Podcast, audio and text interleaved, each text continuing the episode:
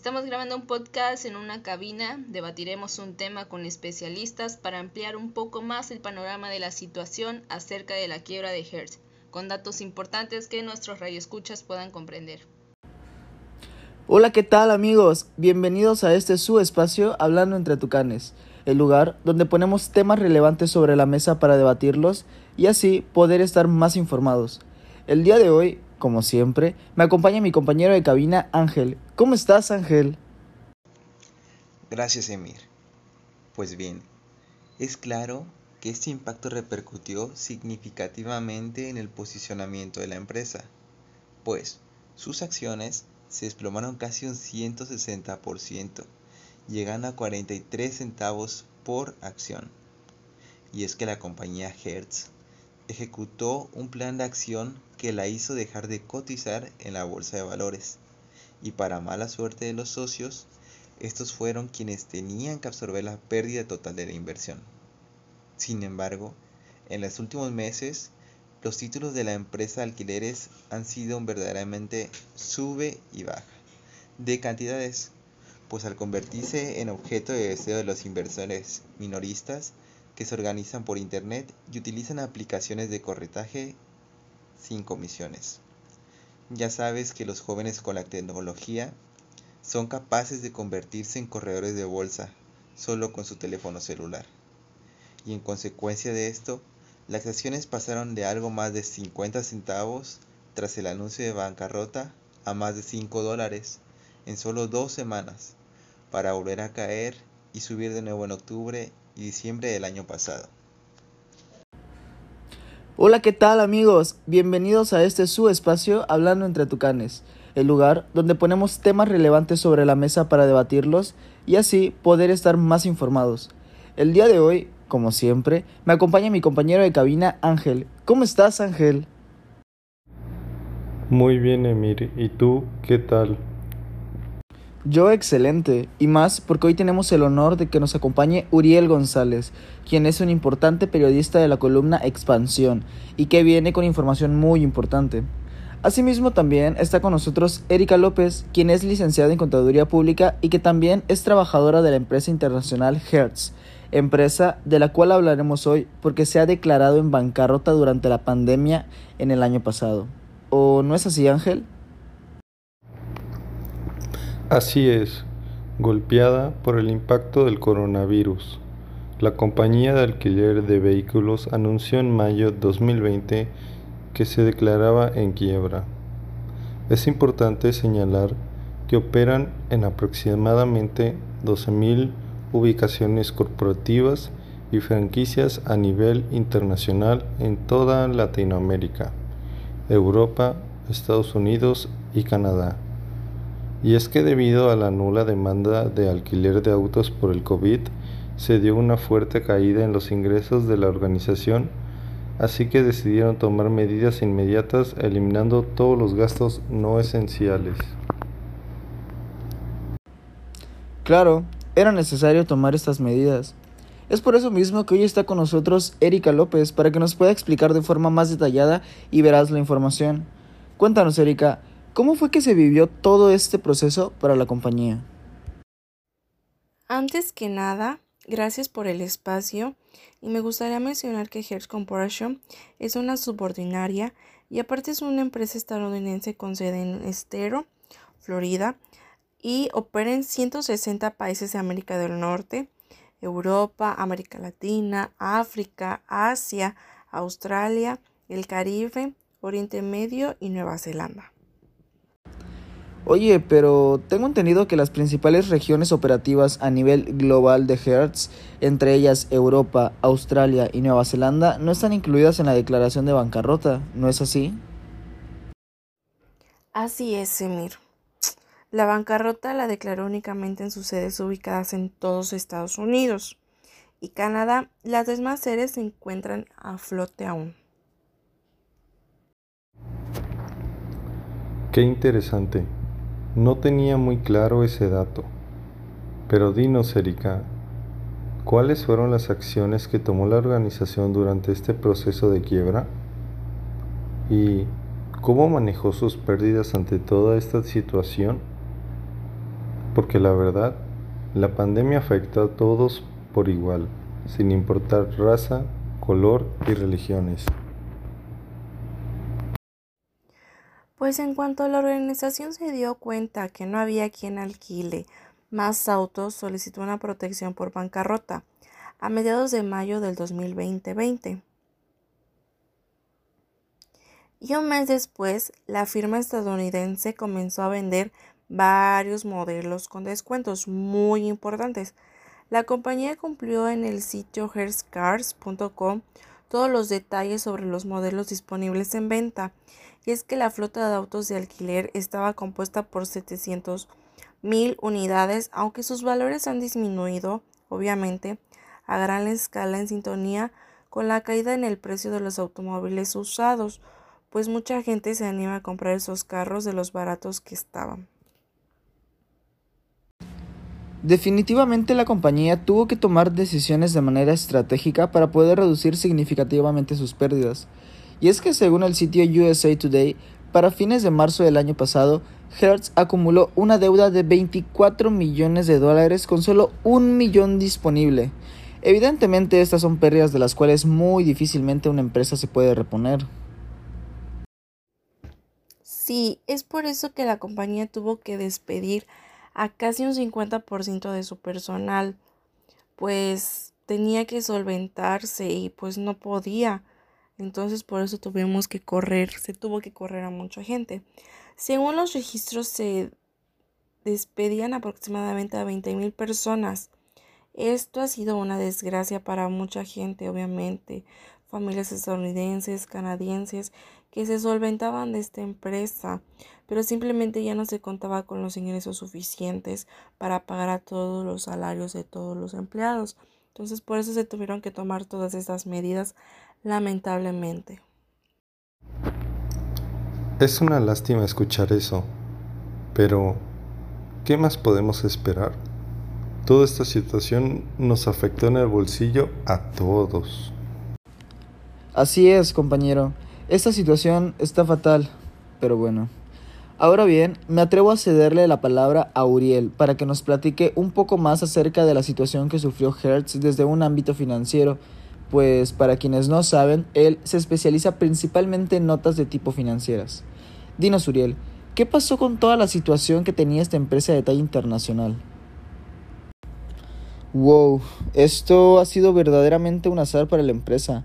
No quiero ni imaginarme lo que sería ser un socio de Hertz. Mira que perder todo tu dinero de la noche a la mañana no debe ser algo fácil con lo que uno pueda lidiar. Claro, nadie quiere perder su dinero y menos en situaciones extremas como la que vimos hoy en día. Y es que la propia compañía había registrado una pérdida neta anual en 2019 por cuarta vez consecutiva, pero había comenzado bien 2020 con una alza de volumen de negocios de 6% y en enero y 8% en febrero, respecto a los mismos meses del año 2019. Sin embargo, llegó el COVID para volver a tirarlos.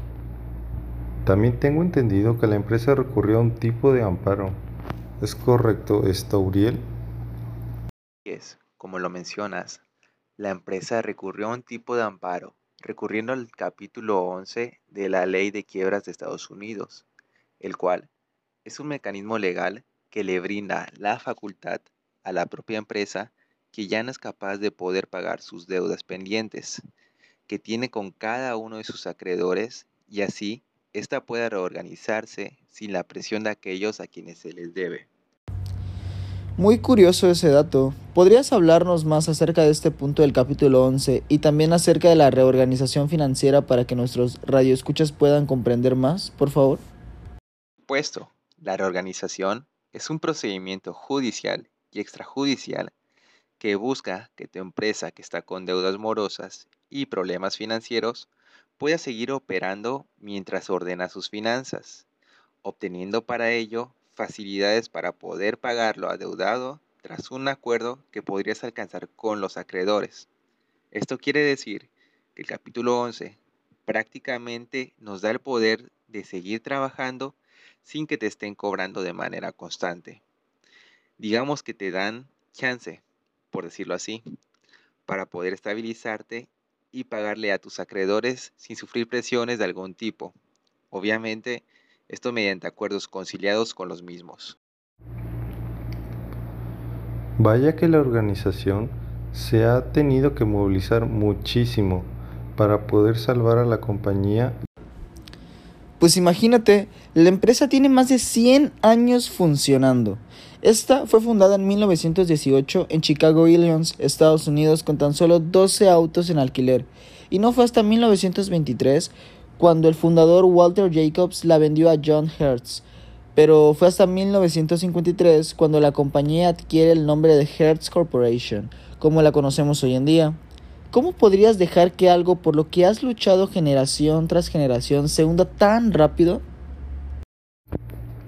Claro que no es sencillo. Creo que nadie dejaría morir su propia compañía y es por eso te pregunto, Erika, ¿cuáles son las decisiones actuales de la compañía para salir de este obstáculo tan grande del que están pasando? Según el plan Kinet Capital, Certares Manager y otros grandes inversores pagaron entre 2.300 y 4.200 millones de dólares para una participación con control en la propia empresa. Esto es una decisión muy importante, pues cabe la posibilidad de que haciendo esto puedan salir de bancarrota en junio del presente año, si se cumplen obviamente los, los plazos que espera la organización. Mientras los que adquieren acciones durante esta montaña rusa de los últimos meses, muchos de ellos a precios por encima de los 2 dólares por título, no recibirían nada. Vaya, es una lástima para estas pequeñas inversiones. Sí, pero no queda de otra. Hertz ha asegurado que estos fondos en conjunto con un préstamo de un millón de dólares, una línea de crédito de 1.500 millones de dólares y una línea de titulaciones respaldadas por activos proporcionan la financiación necesaria para completar su reestructuración financiera y salir del capítulo 11 a principios o medianos de verano. Esta inyección de Kinders y Centares se compondrá de la compra directa del capital social de Hertz por 2.300 millones de dólares, así como el compromiso de respaldar una oferta de, de derechos por hasta 1.900 millones de dólares. Y es que, para ser sinceros, la quiebra de esta compañía nos da una idea acerca de la magnitud de la crisis que está atravesando Estados Unidos a consecuencia de las medidas tomadas en contra del coronavirus, que han devastado sectores enteros de la economía como son los transportes y el mismo turismo. Según estadísticas publicadas en el New York Times, desde mediados de marzo del 2020, 38.6 millones de personas solicitaron prestaciones por desempleo en este mismo país. Espero que con la aplicación de las vacunas contra el SARS-CoV todo vaya en pro de una mejora continua. Así es, compañero. Te esperemos que después de tanto tiempo de estar sobreviviendo a esta situación horrorosa, podamos salir adelante. Es por eso que es muy importante que sigan cuidando, acatando las medidas implementadas por las autoridades correspondientes. Bien, creo que vamos llegando al final de esta conversación. Realmente ha sido muy interesante todos los datos que nos han podido brindar nuestros expertos. ¿Hay algo más que les gustaría comentar acerca del tema? Creo que hoy en día todos buscan emprender un negocio y es muy importante que nos veamos representados en las grandes compañías, por más inalcanzables que éstas parezcan. Tomar decisiones planeadas y estratégicas pueden marcar la diferencia entre el éxito y el fracaso como lo ha sido con Hertz, que gracias a su toma de decisiones ha tenido un año muy turbio. Sin embargo, sigue en pie batallando y está próximo a salir. Ya tiene un pie fuera del hoyo. Muchas gracias por regalarnos unos minutos de tiempo. Ha sido de gran utilidad el tenerte aquí con nosotros. Que, al contrario, gracias a ustedes por la invitación. Dinos, Erika, ¿Hay algo más que te gustaría agregar antes de cerrar este capítulo? Sí, solo me gustaría agregar a lo último mencionado que Hertz ha asegurado que este plan de acción proporcionará una estructura de capital nueva y sostenible, que permitirá reducir sustancialmente la deuda que tiene la empresa. Asimismo, también permitirá que los acreedores no garantizados recuperen en efectivo el 70% de sus inversiones, por lo que en los próximos meses se estiman muy buenos ingresos para la propia compañía. Esperemos que esta situación siga en mejora como hasta ahora, ya que aunque la compañía no está recibiendo el 100% de sus ingresos como en muchos años anteriores, pero este 2021 ha incrementado el porcentaje de sus ventas por arrendamiento de un 60%, lo que es muy bueno y nos da un buen panorama. Muchas gracias, Erika. Ha sido todo un placer tenerte aquí con nosotros. Bien, mis tucanes, hemos llegado al final de nuestra sección. Como siempre, los saluda su amigo Emir Torres, esperando que este tema haya sido de su agrado. Recuerden seguirnos en todas nuestras redes sociales como Hablando entre Tucanes, pero sobre todo recuerden seguir con los cuidados necesarios. Te cuidas tú, nos cuidamos todos. Hasta la próxima.